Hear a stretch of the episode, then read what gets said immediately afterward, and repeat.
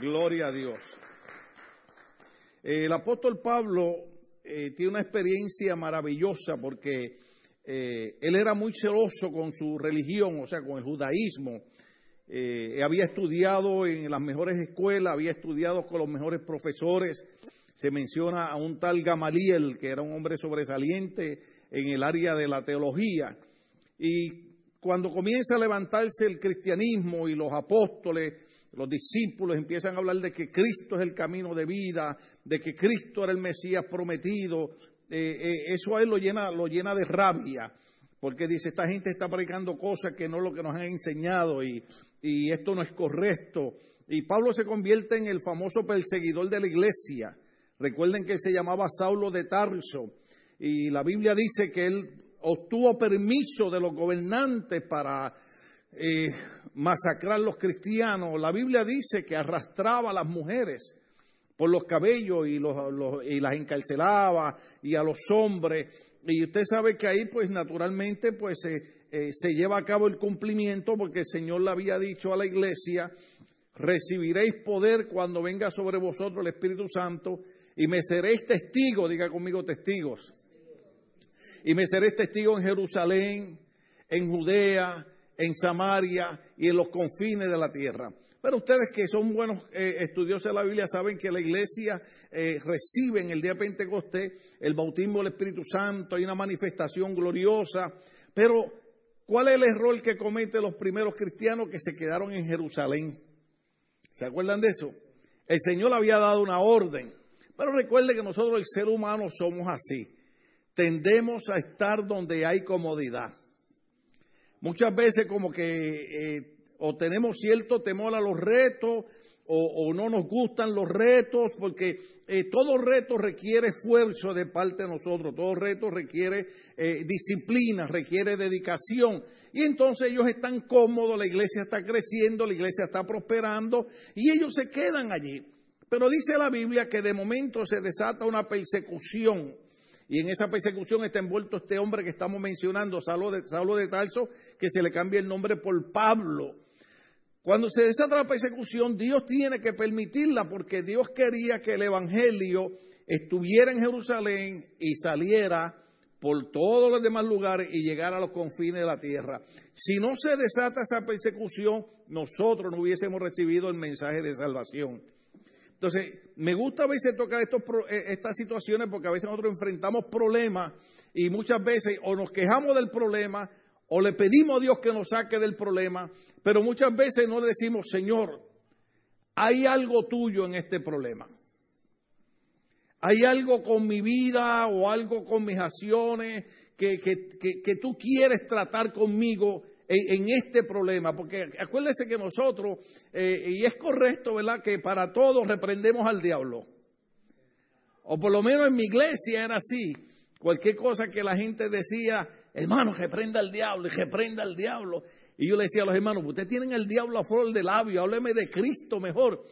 Pero muchas veces nosotros reprendemos al diablo y no analizamos y preguntamos, ¿Hay algún plan tuyo en esta situación? Porque recuerde que lo hemos mencionado un montón de veces, que podríamos predicar de José, el de la Biblia, un montón de veces, porque todo lo que pasó en la vida de José fue un plan de Dios para llevarlo a las alturas, ¿sí o no? Entonces, muchas veces nosotros cuando enfrentamos problemas y dificultades, eh, no está de más reprender al diablo, sería bueno hacerlo, pero también habría que preguntarle, Señor, Permíteme entender si hay algo con lo que tú quieres tratar en mi vida, no para castigarnos, Dios no lo hace para castigarnos, pero muchas veces Dios como que trata de llamar nuestra atención. Una de las cosas que, que, yo aprendí y la, he usado muchas veces es que la mayoría de los pastores, y usted estudia eh, en la Biblia, muchos líderes de, de Dios eran, eran zurdos, eran de mano izquierda. Y muchos de ellos eran diestros en la onda. Recuerda David cuando mató a Goliat, ¿con qué fue que lo hizo? Con una motocicleta, ¿verdad? Oh, no, no, no era, la, era una onda de mano. Aleluya. Buscó cinco piedras y solamente usó una, eran diestros. Pero dicen que muchas veces la razón por la que los pastores eran diestros con la onda y la piedra era porque como llevaban un grande rebaño, muchas veces alguna oveja se salía del rebaño Dicen los pastores viejos, no digo yo, repito, en mi país le llamamos eso por boca de ganso, que siempre hay una oveja terca. ¿Ves? Ninguna está aquí, estoy hablando de aquellas, alabado sea el Señor. Y cuando el pastor veía que la oveja se iba saliendo, agarraba con la onda, la preparaba y tiraba la piedra, no para golpear la oveja, sino para que la piedra le pasara cerca de la oreja hacia donde se estaba desviando, para que cuando ella sintiera el silbido de la piedra, volviera y se regresara al lugar. Dios hace lo mismo con nosotros. Dios, Dios no, no permite ciertos problemas, cosas para hacernos la vida imposible, para maltratarnos, sino para guiarnos a buscar tal vez una, una comunión o un acercamiento un poquito más con, con Él. Entonces, una de las cosas cuando Pablo comienza a perseguir la iglesia que se manifiesta es que la Biblia dice que los apóstoles que iban huyendo donde quiera que iban, iban predicando el Evangelio. Ese punto es importante porque nosotros en la época moderna que estamos y en la época de la comodidad, cualquier cosa contraria nos desanima y nos apaga la fe. Estos hombres estaban siendo perseguidos, estos hombres estaban siendo eh, abandonados de sus hogares, habían perdido sus trabajos, estaban yendo para otros lugares donde ellos no vivían, más sin embargo era una oportunidad para ellos para predicar el Evangelio de Cristo. Donde quiera que iban decían, nos están persiguiendo porque hemos conocido la verdad, nos están persiguiendo porque no están de acuerdo en que eh, nosotros hemos reconocido que el Mesías prometido no es el que los judíos están esperando, sino es aquel que, que nació humildemente en un pesebre, aquel que murió en la cruz, pero que nosotros lo vimos resucitar. Ese es el Mesías, ese es el camino de salvación, ese es el Señor. Mientras están en, esa huida, muchos de los cristianos comienzan a entender que ahora la salvación y el cristianismo no se basaba en los ritos religiosos que ellos estaban acostumbrados a hacer. doy gracias a Dios, hermano, porque cuando usted estudia el libro de Levíticos, y yo les recomiendo que para que usted haga un resumen, lea el libro de Hebreos. Pero guardar la ley es prácticamente imposible. El apóstol Pablo lo dice. Nadie podía guardar la ley. Por eso es que Cristo tuvo que venir. Porque Cristo fue el único que cumplió la ley, porque ninguno de nosotros jamás, por la ley, dice Pablo, ninguno se podía haber salvado. Porque había una serie de cosas, había cierta distancia que había que caminar, habían ciertas cosas que usted no podía hacer. Si usted tocaba un cadáver quedaba impuro. Las mujeres cuando estaban en su, en su tiempo eran impuras, hermano, y era, y era una situación horrible. Entonces, esta, gente comienzan a escuchar el Evangelio y comienzan a ser libres en Cristo. La Biblia dice, conocerás la verdad y la verdad te hará libre. Oiga esta parte. Y si el Hijo Jesucristo os libertare, seréis verdaderamente libres. Hay libertad de la religiosidad, hay libertad del pecado, hay libertad de la manera de pensar acerca de Dios cuando conocemos a Cristo. Pero cuando Pablo comienza a establecer las iglesias, algunas personas que nunca estuvieron satisfechas con conocer la verdad que es en Cristo, comenzaron a perseguir a Pablo y donde quiera que Pablo iba, ellos iban para tratar de contrarrestar lo que Pablo predicaba. Y entre estas iglesias había una que estaba en Galacia, que Pablo le lleva el mensaje de salvación. Ellos entienden que no tenemos que estar guardando ritos y yo siempre con mucho respeto eh, menciono esto porque la mayoría de nosotros nos criamos en, una creencia religiosa donde creíamos que para recibir algo de Dios había que hacer una promesa o en sus países le, llaman una manda. Sí, o sea, eh, eh, respetamos la manera de creer de la gente, pero usted sabe, para yo recibir algo de Dios yo no tengo que vestirme de saco un mes. Para una hermana recibir algo de Dios no tiene que usar un hábito de, de un santo, de una santa por tres meses. Eh, para recibir algo de Dios yo no tengo que caminar de rodillas frente a la, iglesia. Aunque hay algunos que me gustaría verlos caminando desde el Atlante hasta aquí de rodillas. A ver si así entienden que es bueno servirle al Señor. Pero gloria a Dios que no tenemos que hacer esas cosas. Entonces Pablo comienza a, ver que, que, los hermanos de la iglesia de Galacia, que se le llaman los Gálatas, como que entran de momento en una confusión. Somos libres en Cristo, pero estos hermanos que vienen nos dicen que sí es bueno que creamos en Cristo, pero que tenemos que seguir guardando la ley. Y usted sabe que eh, por varios años aquí en el área de California se ha levantado un movimiento que dice que nosotros tenemos que volver eh, a practicar el judaísmo porque nosotros somos en sí judíos. Y muchos pastores y pastores buenos, que siguen siendo buenos pastores, eh, cambiaron su manera de creer y empezaron a usar el gorrito. Yo tengo uno que traje de, Jerusalén y comienzan a usar la, la ropa de judíos, se dejan la barba, y, y, cuando saludan, te dicen eh, Yeshua, Chamashia, y, y, yo digo, eso, eso está tremendo. Lo que se nos pasa por alto es que lo sencillo es que la Biblia dice que nosotros no somos salvos por guardar la ley. Somos salvos porque Cristo cumplió la ley. Y en Cristo somos libres. Entonces, este, este mensaje es importante porque entonces Pablo dedica una gran parte del capítulo 5 hablando sobre la libertad en Cristo, que es el título del mensaje de hoy, libertad en Cristo. Diga conmigo, libertad en Cristo. Pablo comienza, y vamos a, tal vez no expliquemos tanto, ¿no?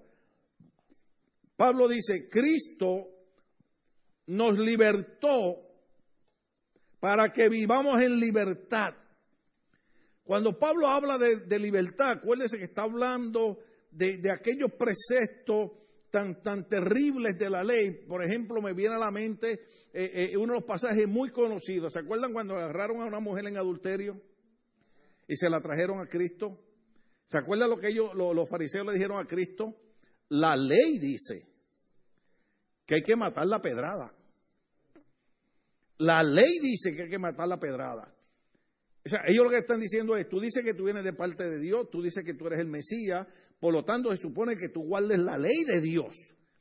Y la ley dice que hay que matar a esta mujer. Pero gloria a Dios por el Cristo maravilloso que vino a traer libertad. Él quiso sacarnos de, la religión. Y ojo aquí que todavía hay muchos hermanos que aunque están en la iglesia evangélica siguen siendo religiosos. Porque comienzan a practicar una serie de prohibiciones y cosas que Cristo no ha puesto sobre nosotros. En una ocasión, eh, la palabra de Dios dice, ponen cargas que ni con un dedo la tocan. Lo impresionante es que cuando estos hombres quieren que se cumpla la ley apedreando a aquella mujer, Cristo hace la pregunta famosa que todo el mundo sabe. Algunos la usan para justificar sus maldades, pero vamos a usarla correctamente. Cristo dijo, el de ustedes. Ustedes que me están reclamando que hay que cumplir la ley el de ustedes que esté libre de pecado, lance la primera piedra. No hay cosa más maravillosa que el Espíritu Santo. Por eso usted ve que mucha gente tal vez se enoja conmigo, porque yo no soy el pastor de estar vigilando a la gente, ni de estar estando detrás de la gente, ni preguntando dónde entraron, dónde salieron. Cuando veo cosas que usted eh, en Facebook sobre usted es porque usted las pone. Amén. Y si usted las pone, las veo yo y las ve todo el mundo. Aleluya, gloria al Señor. Ahora lo bueno de eso es que ya la gente no tiene que venir a confesarse con uno porque ya uno conoce los pecados en medio de Facebook. Aleluya. Pero lo lindo es, hermano, que la razón por que los pastores, o por lo menos yo, yo no tengo que estarlo vigilando, yo no tengo que estar detrás de usted, yo no tengo que estarle jalando las orejas, porque una vez uno enseña la palabra, la palabra es inspirada por el Espíritu Santo. Y una de las cosas que dijo Jesucristo el Espíritu Santo es que el Espíritu Santo nos redalguiría de pecado. Redalguir significa esto. Usted ha hecho algo malo alguna vez que nadie lo ha visto, pero cuando usted llega a un lugar y alguien lo mira, usted cree que la persona sabe qué fue lo que usted hizo.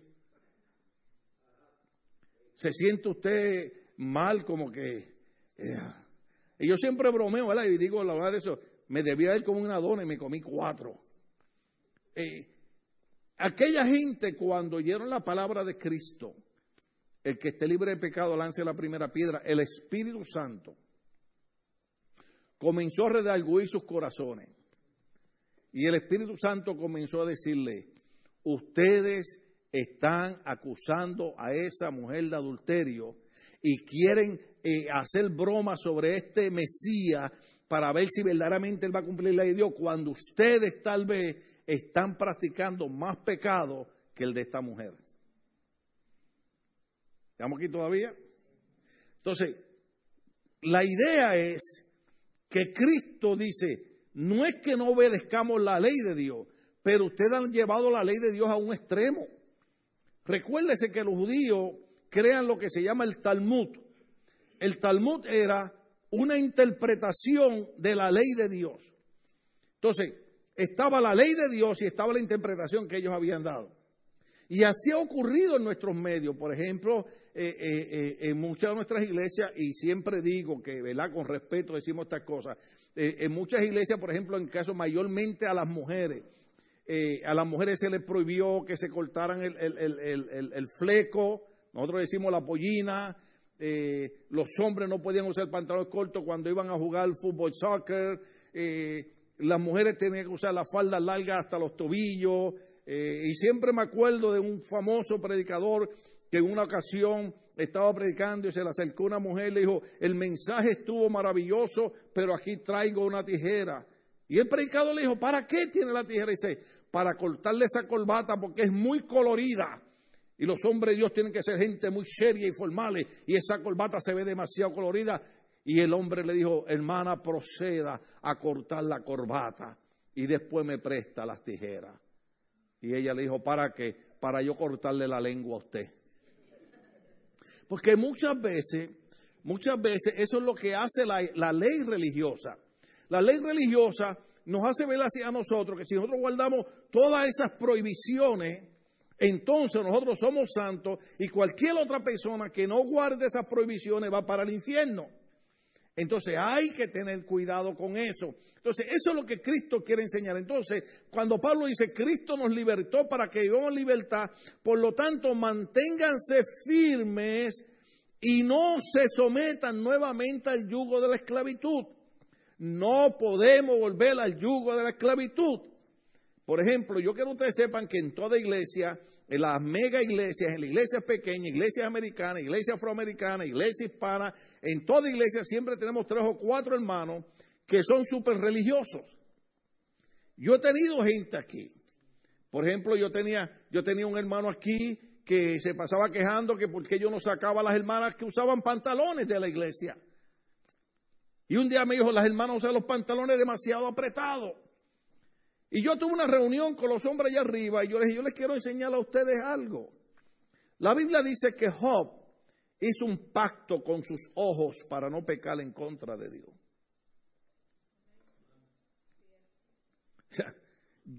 el, el problema no es cómo una mujer usa un pantalón, el problema es cómo yo miro a esa mujer. ¿Estamos aquí todavía? Déjeme si busco algo bueno para los hombres, pero el problema no es cuánta panza tiene el hombre, sino, hermana, cómo usted mira la panza. Que a lo mejor la quiere cortar para hacer este... Eh, ¿Cuántos están entendiendo lo que estamos diciendo? Entonces, hay que tener cuidado con el extremismo religioso. Porque hay, hay, hay unos puntos y unas pautas en la palabra de Dios que tienen que ver con santidad, tienen que ver con un estilo de vida que agrada a Dios. Pero muchas veces eh, ponemos ciertos extremos religiosos y ponemos ciertas prohibiciones que el Señor no ha mandado a poner. Por ejemplo, eh, eh, estaba viendo la foto de unos pastores amigos míos aquí en Fontana y quiero hablar con mucho respeto de esto porque fue el pastor que me recibió cuando yo llegué aquí, el pastor Monchín, allá en Bloomington, al lado de Fontana. De estos pastores viejitos, hermano, era la una de la mañana, porque la iglesia estaba acá en Huntington Park, veníamos acá, terminaba el culto, viajábamos hasta allá y nos poníamos a comer algo. Y era la una de la mañana y él todavía andaba con la corbata puesta. Porque para él, si era pastor, tenía que tener una corbata. Entonces, la corbata se ve bonita, se ve apropiada, el saco se ve bonito, se ve apropiado, yo lo uso cuando predico los domingos, pero no quiere decir que si yo no uso corbata y saco, no soy hijo de Dios. ¿Cuánto estamos aquí? Hay que tener cuidado con ciertos preceptos y ciertas cargas religiosas que lo que hacen es volvernos a esclavizar religiosamente y no nos dejan ser libres en Cristo. Por eso Pablo dice, manténgase en firme y no se sometan nuevamente al yugo de esclavitud. Verso número dos, escuchen bien, ¿qué dijo Pablo? Entonces yo le digo a ustedes, escuchen bien. Porque hay veces que uno enseña, enseña, enseña, enseña y de momento los hermanos le salen a uno con un domingo siete que uno dice, ¿y de dónde está esa cosa enseñanza? No, pastor, que usted dijo, no, vamos a buscar la grabación.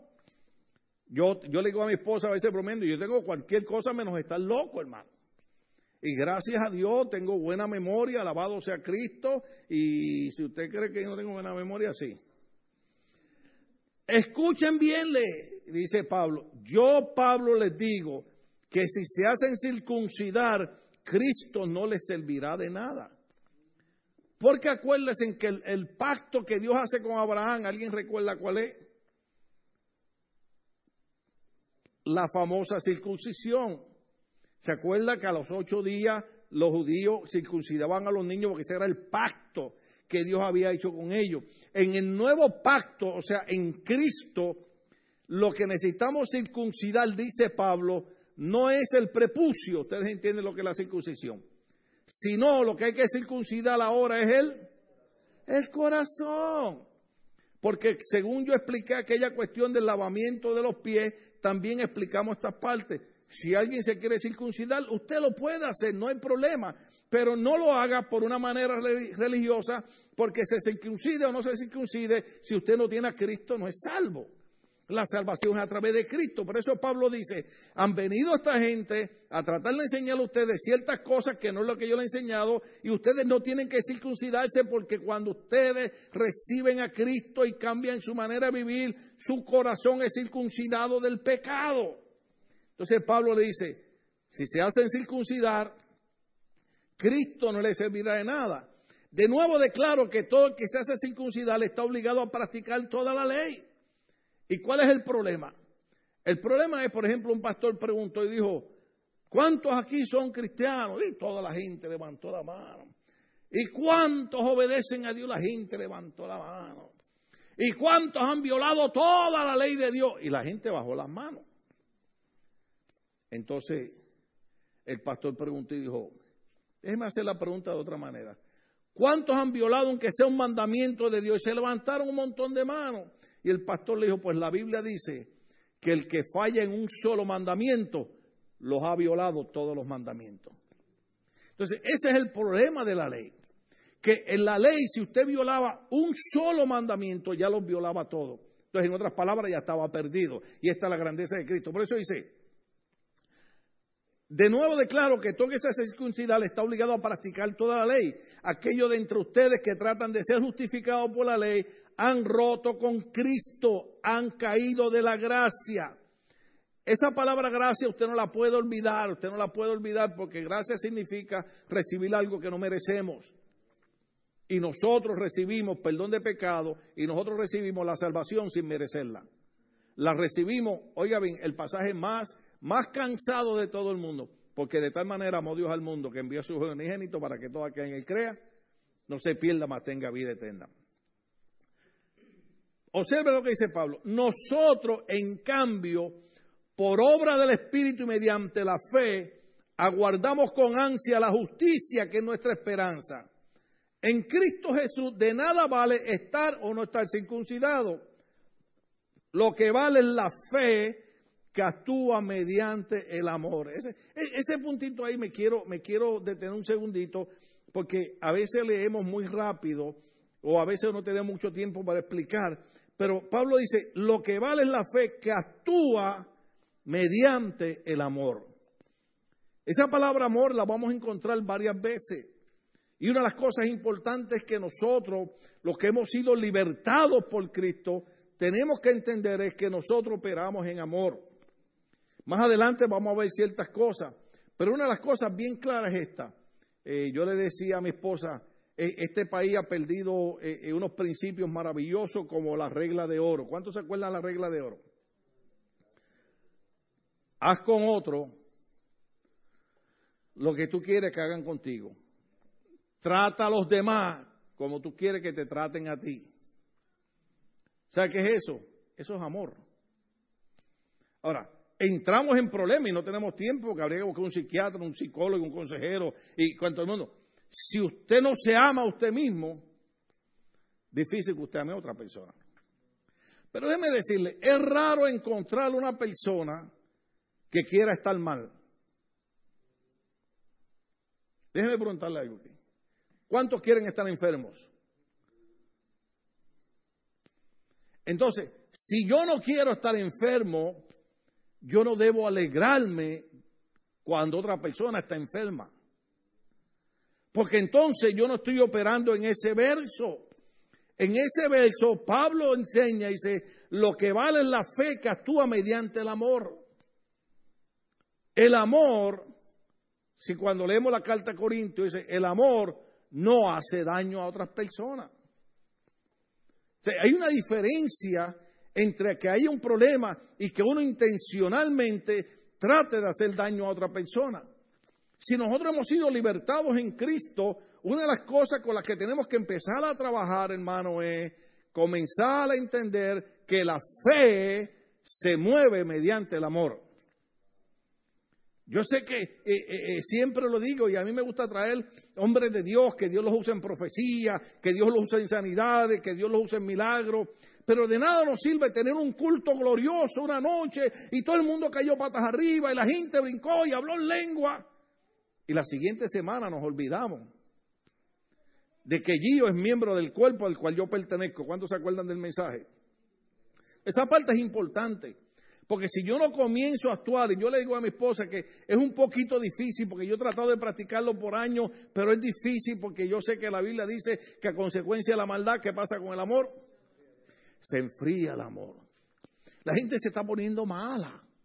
Y entonces el amor se enfría. Y es bien difícil, hermano, pero es mejor practicar el amor.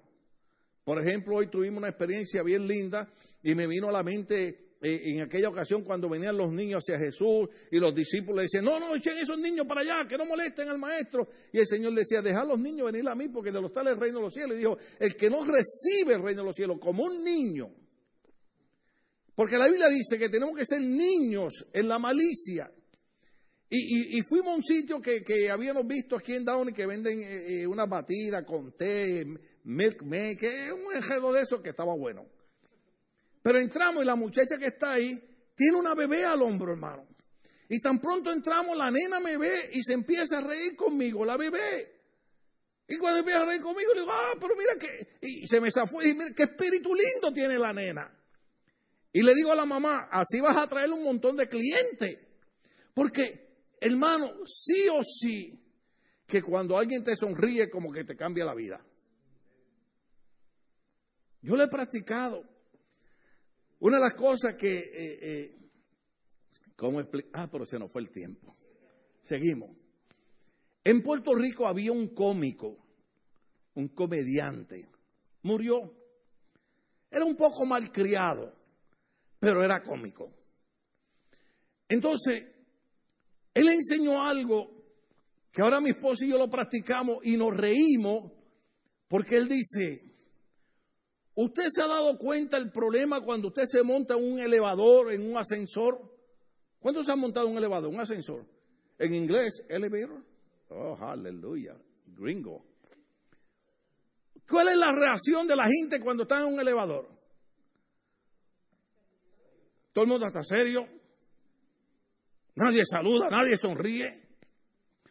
Entonces este cómico dice, yo no sé qué pasa con la gente.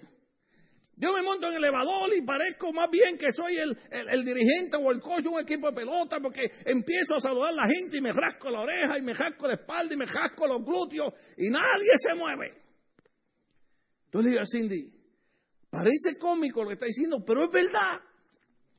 Entonces, como cuando vamos a Beverly Hills, que mi doctor está en Beverly Hills, pero mi casa no. Oiga, y vamos a chequear esto. Nos montamos el elevador, hermano, y ustedes saben, esos elevadores de oficina mega se llenan, ¿no? Y se monta. Y nosotros mirábamos, y nadie mira. Entonces nosotros empezamos a practicar algo. Montaron el elevador, good morning, how you doing? Y la gente, oh, oh, oh, good morning, yeah, we're doing fine. Otro día nos montamos el elevador y, alguien venía a entrar. Eh, what, floor are you going to? I, will do it for you. Oh, oh, thank you, thank you. Entonces, cuando usted empieza a operar en amor, porque usted es el primero que se ama. Porque yo no sé cuántos músculos dijo alguien que hay que mover para hacer mala cara. Y cuántos poquitos músculos se necesitan nada más para darle una sonrisa a alguien. Por eso yo le digo a los diáconos, si usted no sonriente, hágase como el comodín. ¿Sabe quién es el comodín? Es el Joker de Batman. Dibújese una sonrisa. Porque usted sabe lo que uno llega a la iglesia y el primero que uno ve en la puerta tiene una cara de diablo. Y uno tiene que preguntar, ¿tuviste problema con tu suegra o qué? Porque la fe no es hacer tantos milagros, no es hacer tantas maravillas, es operar en el amor de Dios. Entonces, nada nos cuesta. Fíjese que yo hago algo, usted dice, pastor, está loco. Pero a veces cuando yo empiezo el culto, digo, mira que está al lado y dale una sonrisa. ¿Sí lo he hecho o no lo he hecho? Y después le digo, híjole, si aquel fuera a vivir por la sonrisa, estuviera muerto de hambre. Y le toma un rato a algunas personas, pero mm, parece que tienen, este, usted sabe, cirugía plástica. La mm. Pero llega el momento que se sonríen. Esa es la libertad que hay en Cristo. Somos libres para amar a la gente. Pablo dice, la fe opera mediante el amor. Y eso es algo importante que tenemos que empezar a practicar. Hoy quiero que usted entienda que a las iglesias viene gente buena y viene gente mala. ¿Y qué nosotros tratamos de hacer? Tratamos que esa gente mala entienda que en Cristo podemos ser libres para ser buenos. Que no tenemos que vivir haciéndole daño a la gente. Pablo lo va a decir más abajo, pero no sé si tenga tiempo para llegar ahí. Pero una de las problemáticas que tenemos en la iglesia, cuando la gente entiende que la libertad que yo tengo en Cristo no es para seguirme emborrachándome y usando droga. La libertad que yo tengo en Cristo es para yo vivir feliz y amar a la gente y tratar a la gente como yo quiero que me traten a mí. Yo no quiero que me hagan mala cara. ¿Para qué yo le tengo que hacer mala cara a usted? Mm, se dañó el mensaje. Algunos me hicieron, me están mirando con ojos de pistola. ¿Cuántos saben lo que es mirar con ojos de pistola? En mi país dice, si las miradas mataran, ya yo estuviera muerto. La libertad en Cristo. Pero hay veces que la mentalidad religiosa es más fuerte que la libertad que Dios quiere que nosotros experimentemos a través de Cristo. Estos religiosos no le importaban que Cristo había muerto en la cruz del Calvario, no les importaba que Cristo había resucitado entre los muertos. A estos religiosos lo que le importaba era este Pablo que antes era de, nosotros, ahora nos traicionó y se volvió un aleluya. ¿A cuántos de ustedes de la familia le han dicho, nosotros nacimos en esta religión y morimos en esta religión y tú te metiste a eso, aleluya? ¿Sí o no? Pero cuando hay problemas, le piden a los aleluyas que oren por ellos. ¿Sí o no? ¿Ah? Si en Puerto Rico me pasaba, los que se burlaban de mí, de momento me veían y te imaginas, oye, tú puedes orar por mí, que mira, le digo, adiós, pero tú no que aleluya, café puya. En Puerto Rico, café puya es café sin azúcar. Si usted toma café sin azúcar, sabe que no es muy buena. Si no puede comer azúcar, pues tómeselo sin azúcar, pero yo café sin azúcar no tomo. Yo le tengo que echar azúcar y no estoy cantando, ¿sabe? E, esa parte es importante explicarla porque en la mayoría de nuestras iglesias carismáticas, cuando digo carismáticas, iglesias que creemos en el poder del Espíritu Santo, eh, eh, eh, en el don de sanidad, en el don de lengua, que ahí siempre la gente se concentra en, Señor, yo quiero que tú me uses sanando enfermos, yo quiero que tú me uses echando fuera demonios, yo quiero que tú me uses haciendo milagros. ¿Por qué no decimos al Señor, Señor, trabaja con mi corazón, que yo entienda que la fe se mueve mediante el amor? Y el amor no hace daño, a nadie. Las personas en la iglesia tenemos que empezar a practicar amor. Comienza a practicar dando una sonrisa. Yo sé que para algunos les va a ser difícil. Pero yo puedo poner las dos hermanos aquí que le metan un dedo en la boca, uno en un lado y otro en otro. Y le hagan una sonrisa, hermano. Amén. A veces yo digo cosas en, el culto que la gente se ríe y lo que ven por televisión tal vez dirán, oye, los pastores tienen que ser más formales. Voy a decirle algo, yo creo que la gente puede ser formal y ser feliz a la misma vez. En Puerto Rico decimos, soy feliz como una lombriz. ¿Te has visto una lombriz cuando sale del agua, hermano? Aquí hay gente que caminan como lombrices, alabado sea el Señor. Pablo dice, Pablo dice de esta manera, eh, eh, eh, tan bonita, tan bonita. Dice que la fe se manifiesta por medio del amor. Entonces dice, nosotros en cambio, por obra del Espíritu mediante la fe, aguardamos con ansia la justicia que es nuestra esperanza. En Cristo Jesús de nada vale Estado no estar circuncidado, lo que vale es la fe que actúa mediante el, amor, eh, mediante el amor. Ustedes estaban corriendo bien, ustedes estaban guardando los preceptos de Dios correctamente. ¿Quién los estorbó para que dejaran de obedecer a la verdad? Tal instigación no puede venir de Dios, que es quien los ha llamado. En otras palabras, o sea, aquí, Pablo dice, a Dios, a ustedes quien los llamó fue Dios. Y alguien los está instigando, ¿sabes lo que es instigar, verdad? Eh, pero la persona instigadora tiene una habilidad para aparentar que te ama y que te quiere y que te, lo, y que te está haciendo eso por tu bien. Oh, no, yo, sé que tú estás en la... Eh, pero, pero no, tú tienes que seguir guardando, tienes que seguir adorando los ídolos, tienes que seguir... Somos libres en Cristo. Por eso Pablo dice, ¿quién los estorbó? para dejar de creer lo que yo les había enseñado. Entonces viene la famosa palabra, que yo creo que usted la, la, medita un poco, dice, un poco de levadura fermenta toda la masa. Las mujeres tienen que saber lo que es levadura, ¿sí? ¿Cuántas mujeres saben lo que es levadura? ¿Cuántos los hombres saben lo que es levadura? Si usted los hombres que están aquí, si no saben lo que es levadura, mírese el estómago. Aleluya, porque eso es lo que hace la levadura.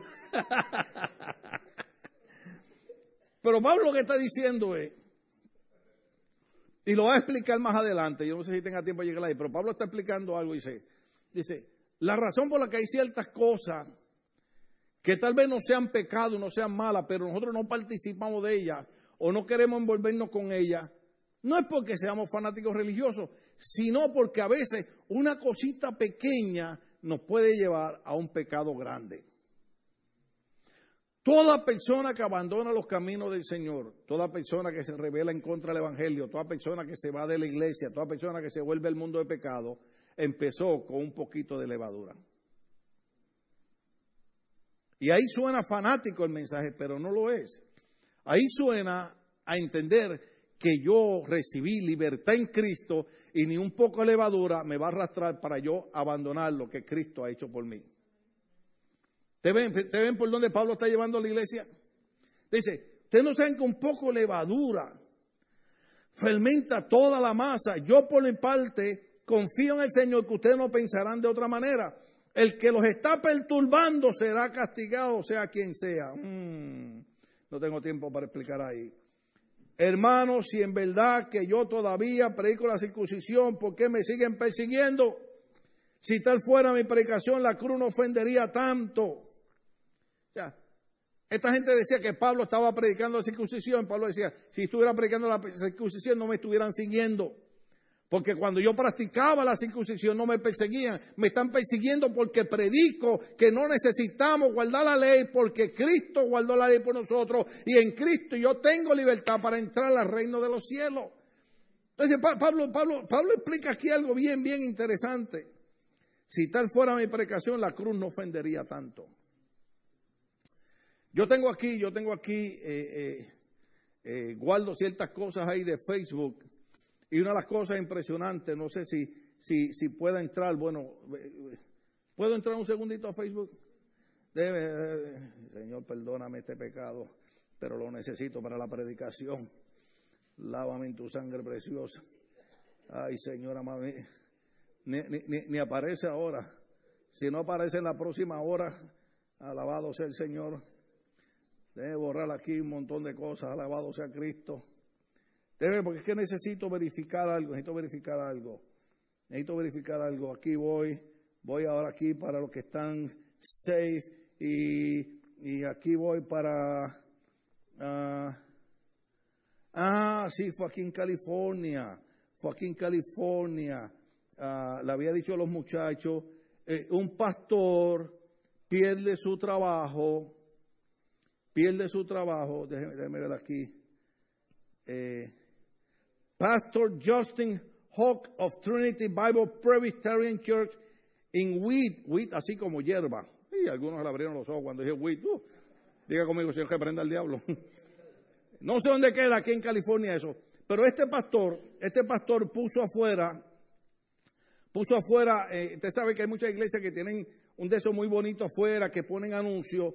Entonces él puso ahí afuera, eh, ustedes saben un hombre que era modelo que se convirtió en mujer, que se llama eh, Bruce Jenner, ¿sí? Entonces él puso, él puso ahí, él puso ahí, Bruce Jenner is still a man. Bruce Jenner, aunque se haya cambiado de mujer, sigue siendo un hombre. Entonces, él dice, yo estoy repitiendo lo que me están viendo, no manden la policía para acá, estoy leyendo esto. Homosexuality is still sin. La homosexualidad sigue siendo un pecado. La cultura puede cambiar, pero la Biblia no. Entonces él pone eso en la iglesia, un pastor presbiteriano, pero usted sabe que, gloria a Dios, que nosotros hemos tratado de explicar que esto no tiene que ver nada con el nombre de la iglesia, que si es pentecostal, que si es bautista presbiteriano. Estamos viendo un pastor presbiteriano con convicciones cristianas fuertes. Entonces él está diciendo, aunque este hombre se haya cambiado el sexo, delante de Dios sigue siendo un hombre. Y el homosexualismo sigue siendo pecado, pone él ahí. Y entonces él dice, la cultura cambia, pero la Biblia no. Eh, Pablo dice, Pablo dice, Pablo dice de esta manera, si tal fuera mi predicación, la cruz no ofendería tanto. Entonces, ¿qué ocurre? Si este pastor hubiera puesto un mensaje acerca de Dios, Dios es amor, no importa cómo tú creas, Dios te ama, que, es verdad, Dios nos ama. Pero lo que ofende no es el mensaje religioso, lo que ofende es el mensaje de la cruz. Lo que ofende es el mensaje de Cristo. Porque el mensaje de la cruz y el mensaje de Cristo requiere de cada uno de nosotros que nos arrepintamos de nuestros pecados.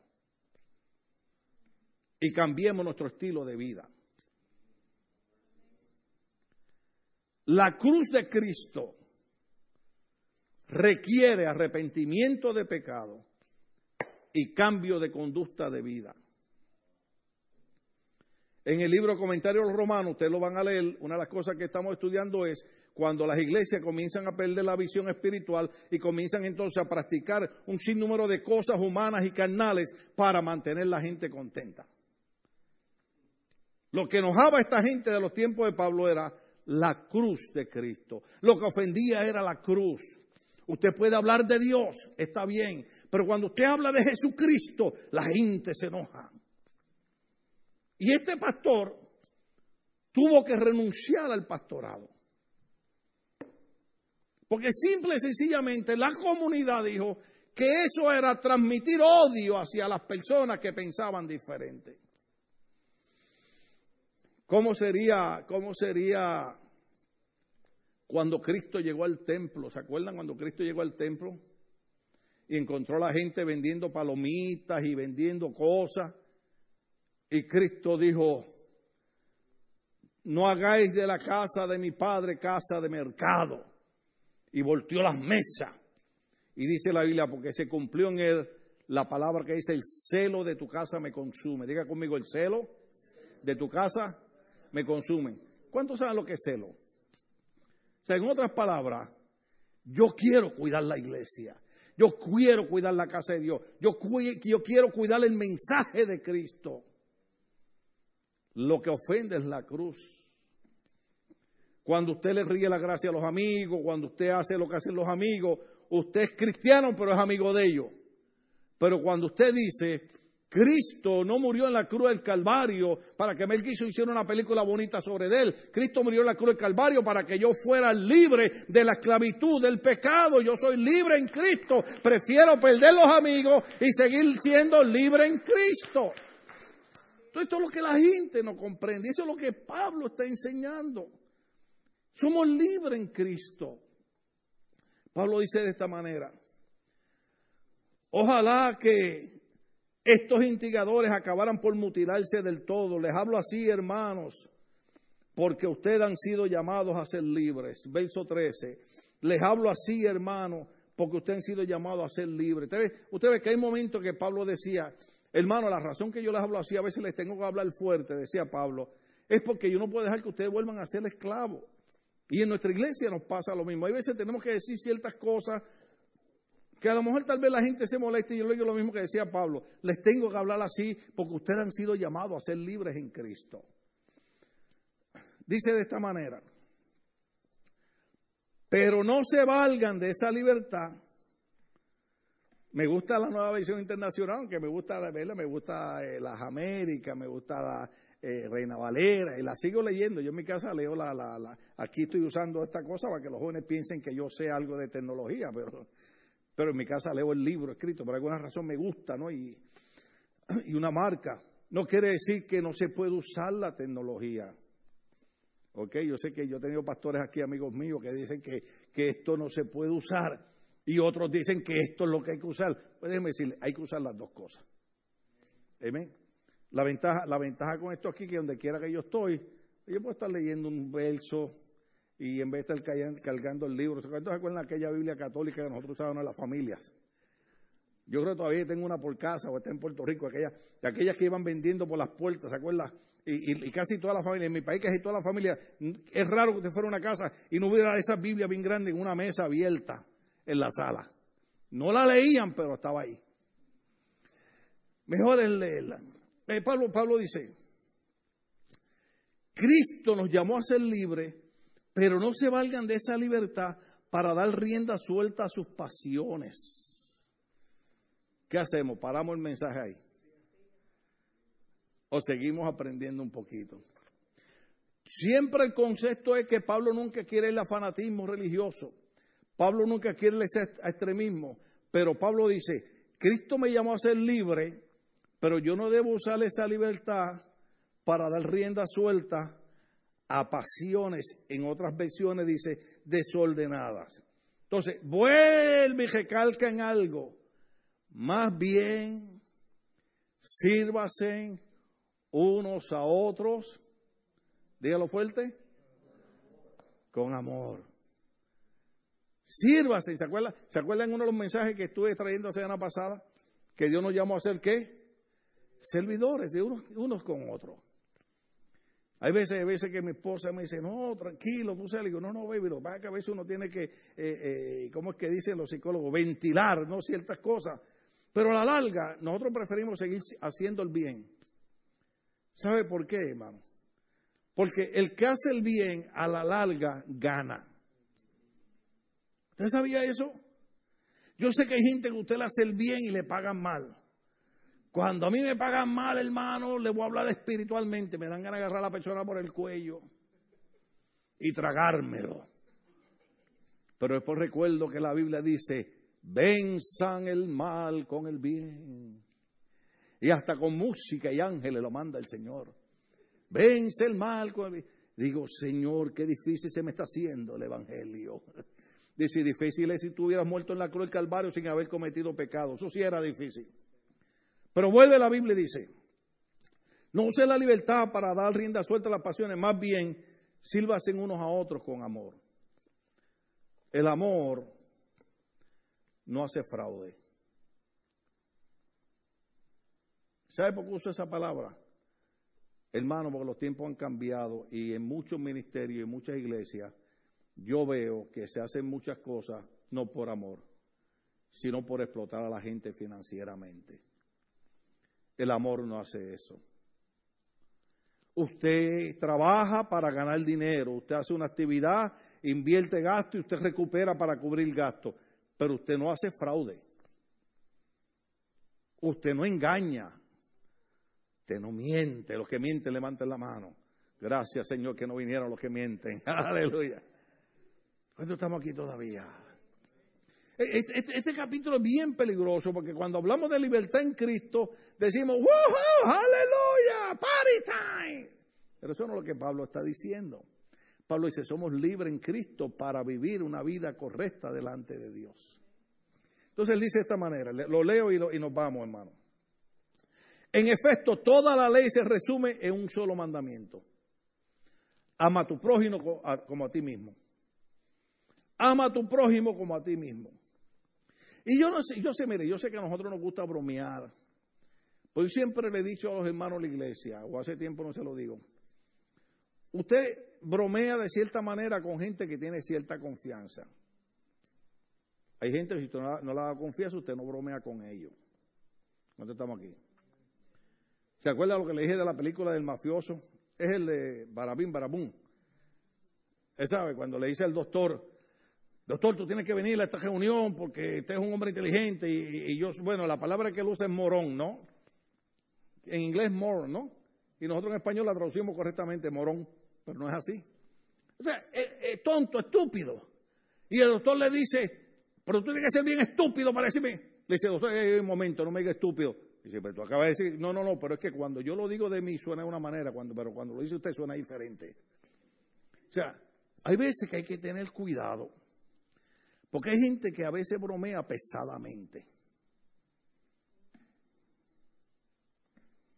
Usted tiene que tener cuidado como usted bromea. Porque yo he conocido personas. Ay, se fue el tiempo. Lo digo. Ahí les gustó. ¿Cómo les gusta? Yo he conocido personas que les gusta bromear a todo el mundo, pero cuando lo bromean a ellos se enojan. ¿Cuánto estamos aquí? En Puerto Rico, cuando alguien me molestaba, y me molestaba, y me molestaba, yo le decía, acuérdate que tienes que tener babilla. Babilla para nosotros esto. O si no, lo hacíamos así. ¿Sabes lo que significa eso? Tú me estás molestando ahora, pero cuando te toque a ti, te vas a tener que aguantar. ¿Sí o no? Y hay gente que le gusta bromear y ofender en las bromas, pero no le gusta que los bromeen y los ofendan a ellos. El amor, el amor, el amor, el amor, el amor. En efecto, toda la ley se resume en un solo mandamiento. Ama a tu prójimo como a ti mismo. Entonces tú tienes que tener cuidado. Yo sé que a veces eh, bromeamos con la gente que está un poquito sobrepeso. Ahora sí se me fue el tiempo y iba a decir algo importante ahí. Os lo digo. Como que se acomodaron, como que despertaron. ¿Qué pasó? Tomaron café de momento. Pero uno debe tener cuidado. Uno debe tener cuidado porque uno nunca sabe la condición por la cual una persona está sobrepeso. La mayoría porque comen de más. Eso lo sabemos. Pero hay personas que tienen condiciones genéticas que le gustaría hacer una victoria secret, pero no puede. Pero yo le tengo un secreto. Dios tiene un papacito para gordita.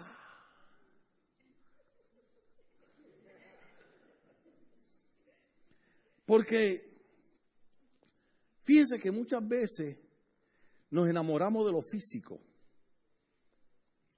y después que nos casamos nos arrepentimos porque descubrimos que dentro de eso físico había un monstruo. Hay personas que físicamente tal vez no sean muy apuestas, pero tienen un espíritu lindo, tienen una manera de ser agradable y son bellas. Y yo creo que así es como, como Dios quiere que nos veamos en la iglesia, que nos veamos bellos en Cristo. No importa de qué país tú eres, ni cómo tú caminas, si eres flaco, si eres gordo. Eh, tú eres mi hermano en Cristo. Y la ley de Dios se resume en que nos amemos los unos a los otros. Que cuando yo bromé, bromé con José porque es familia mía. Eh, eh, ¿Tú eres familia mía? déjeme hacerle la historia porque él es familia mía. Él es familia mía porque se casó con Andrea, Andrea es sobrina de mi esposa, entonces yo soy tío político de ella. Yo te puedo regañar, ¿sabes? pero, pero hay cierta gente que uno tiene que tener una línea de respeto. Yo aprendí eso con mi abuelita. Y, mis cuñadas, mis cuñadas cuando, cuando sus hijos ya están casados, pero cuando eran chiquitos, eh, una vez uno de ellos me, me dijo, dijo, Tim, usted sabe que ese es mi apodo, ¿no? Y mi cuñada le dijo, ¿Acaso él es primo o hermano suyo para que lo llame por su nombre así? Oye, el nene se puso rojo. Y yo por fuera le dije, no, no, déjalo, pero por dentro, que bueno, regáñalo más. Si desde chiquito no enseñamos esa cortesía. Y es sorprendente que aunque seamos adultos, a veces en la iglesia tenemos que recordar que Pablo dijo, somos libres en Cristo, pero no es libre para abusar, no es libre para ofender, no es libre para maltratar. Somos libres para practicar la ley de Dios que se resume en amarnos los unos a los otros. Pero si siguen mordiéndose y devorándose, tengan cuidado, no sea que acaben por destruirse unos a otros. Esa es la parte que hay que eliminar en la iglesia. Esa es la parte con la que hay que trabajar, esa es la parte con la que hay que luchar. Hay que dejar eso de estarnos mordiendo, no recibiendo mordidas, de estarse mordiendo y devorándose. ¿Cuánto entiendo lo que Pablo está queriendo decir cuando dice mordiéndose y devorándose los unos a los otros? Esas peleas, esos celos, esos rencores, que nos creemos mejor que nadie. Déjame decirle algo, hermano. Eh, yo me alegro cuando Dios prospera a la gente. Yo me alegro cuando usted compre una casa nueva. Yo quiero que todo el mundo tenga casa nueva. Que todo el mundo tenga carro nuevo, hermano. Yo quiero que todos sus hijos se gradúen de la universidad. Pero déjame decirle algo. El tiempo de cada persona para ser bendecido va a llegar. Si cuando Dios bendiga a un hermano en la iglesia y le dé un carro nuevo, alégrate. Aleluya, qué bueno hermano, Dios te bendiga el carrito, que Dios te libre de peligro, accidentes. ¿Sabe por qué? Porque tu carrito también va a llegar. Yo he visto gente en esta iglesia que estuvieron hermanos necesitados y, y no tenían para nada. Pregúntele hoy. Oh, aleluya, Dios ha sido bueno, Dios esto, Dios lo otro. Porque Dios nunca nos va a desamparar, hermano. Lo que pasa es que hay momentos, hay momentos. Ay, se me fue el tiempo. Lo digo, pues ya lo pensé. Hay momentos, hay momentos que las palabras no alcanzan. Hay momentos que Dios no te puede dar el carro nuevo. Porque vio en tu corazón que cuando el otro tenía un carro nuevo,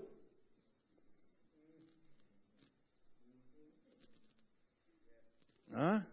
Entonces, Dios prefiere mejor trabajar con nuestro corazón que estarnos dando cosas nuevas.